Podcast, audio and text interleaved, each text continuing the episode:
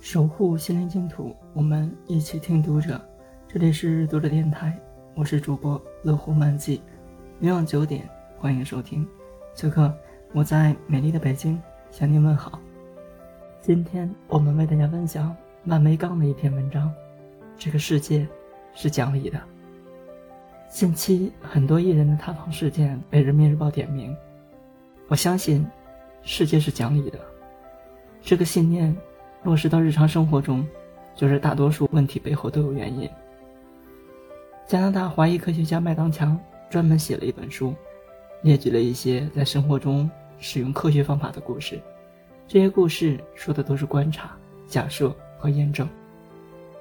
雷蒙德是一名在读的大学生，过去的两个星期，他每天都会打几个嗝，这不是什么大事，雷蒙德没在意。雷蒙德的大姐戴安娜过来看他。注意到了雷蒙德打嗝，姐弟俩一起住了三天后，迪安娜建议雷蒙德少吃橘子。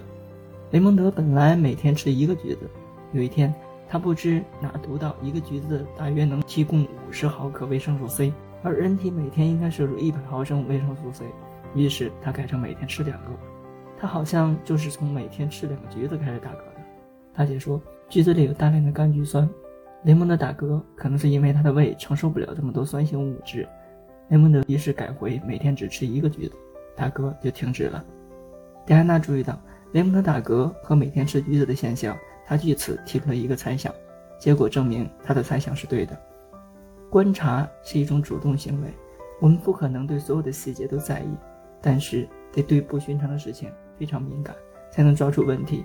然后我们还有一个思维模型，也就是得理解事物的门道。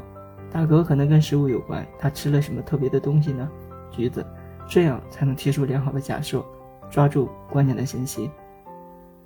玛丽从小跟着奶奶长大，从十几岁开始，她就经常浑身长皮疹，奶奶领她看了好多医生都不管用。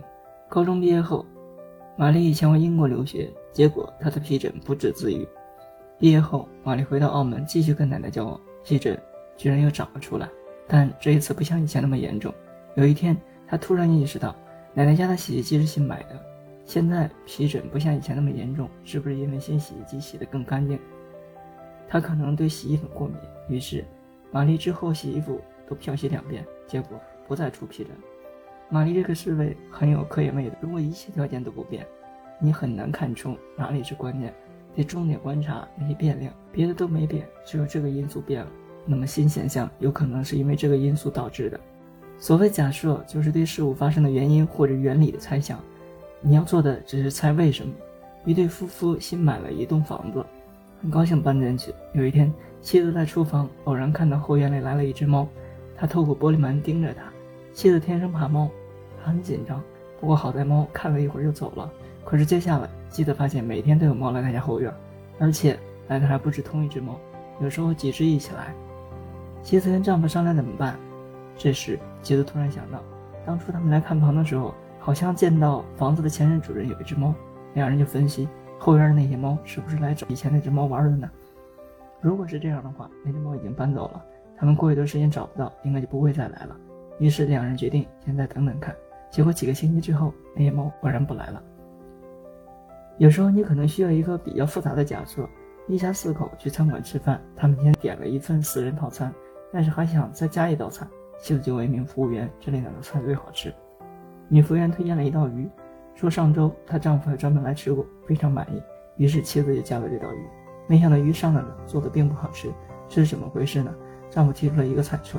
丈夫说：“这家餐馆挺小的，估计只有两个厨师。我们设想其中一个手艺很好，是主厨，另一位可能手艺平庸。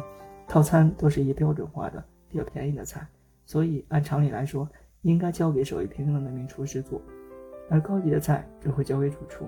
可是我们点菜的时候，同时点了高级的鱼和套餐，那么厨房的操作流程可能会把这些菜交给同一名厨师，也就是专门做套餐的平庸厨师。这名厨师平时不怎么做鱼，让他做，他肯定做不好。这是一个做了很多大胆假设，但是听起来合理的解释。过了几周，这家人又到这家餐馆吃饭，这次他们还是点了一份私人套餐和一道硬菜。丈夫说：“这回咱们别放一起点。”他们先点了套餐。五分钟之后，又把服务员叫来，单独点了硬菜。果然，这次很成功。这就是科学思维的好处。其实不用费什么事，你要做的仅仅是分开点菜。如果因为对一道菜不满意就放弃一家餐馆，那也太不科学了。麦当强本人的故事是这样的：有一年，他们一家人去香港旅游，到一个游乐场，有个项目是喷水比赛，参赛者各自拿一把水枪向自己前方的一个小丑嘴里喷水，水会经过小丑嘴里的水管托起一个小球，谁的小球最先升到顶端，谁就能得奖。麦德娘注意到，似乎总是最左边的人赢，他设想。水必定是从左向右进来的，从左边的水枪一定水压最高。一年后，他们在加拿大一个游乐场又遇到这个游戏。麦德娘的儿子志在必得，麦德娘告诉儿子选最左边的水枪，不料儿子居然输了。麦德娘说：“我再观察观察。”看了几局之后，麦德娘发现这一次是中间的人总赢。原来游乐场是把十余把水枪一起比赛，比香港那个规模大得多，水需要从中间向两边走才能更快。他让儿子去选中间的位置。果然赢了好几次。生活中的事都是有门道的，而线索就在你身边。真正善于破案的人，肯定不是遇到案件才琢磨，而是平时就爱琢磨，像福尔摩斯那样，能从平常的蛛丝马迹中分析出东西来。